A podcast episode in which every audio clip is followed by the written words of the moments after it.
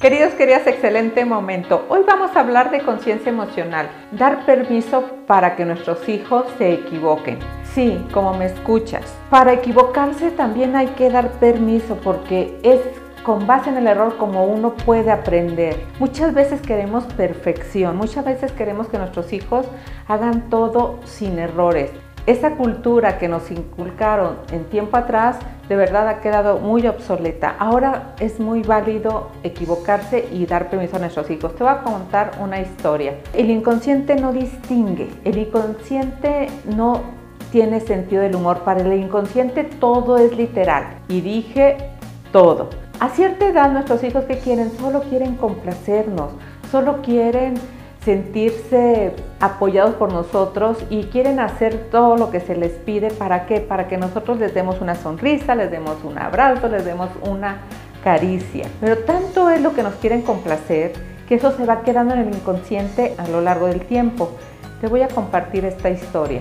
Era un chico que jugaba excelentemente fútbol. Podría haber sido, podría ser el siguiente Maradona o Messi o Ronaldinho o quien tú quieras pero este chico en el segundo tiempo del partido regularmente se caía. O sea, el primer tiempo lo jugaba maravilloso, iba por todas las pelotas, metía goles y demás.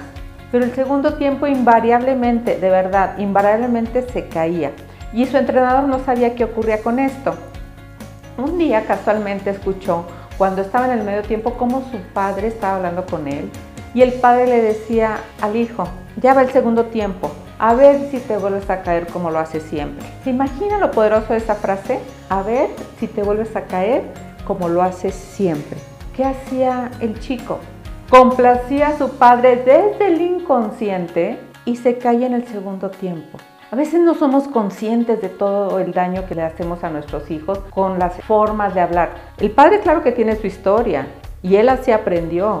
Y su intención probablemente era buena, su, intención era que su hijo no se cayera, pero en su inconsciente el hijo lo estaba complaciendo. Y para complacer lo que tiene que hacer, exacto, caerse. Entonces ten mucho cuidado.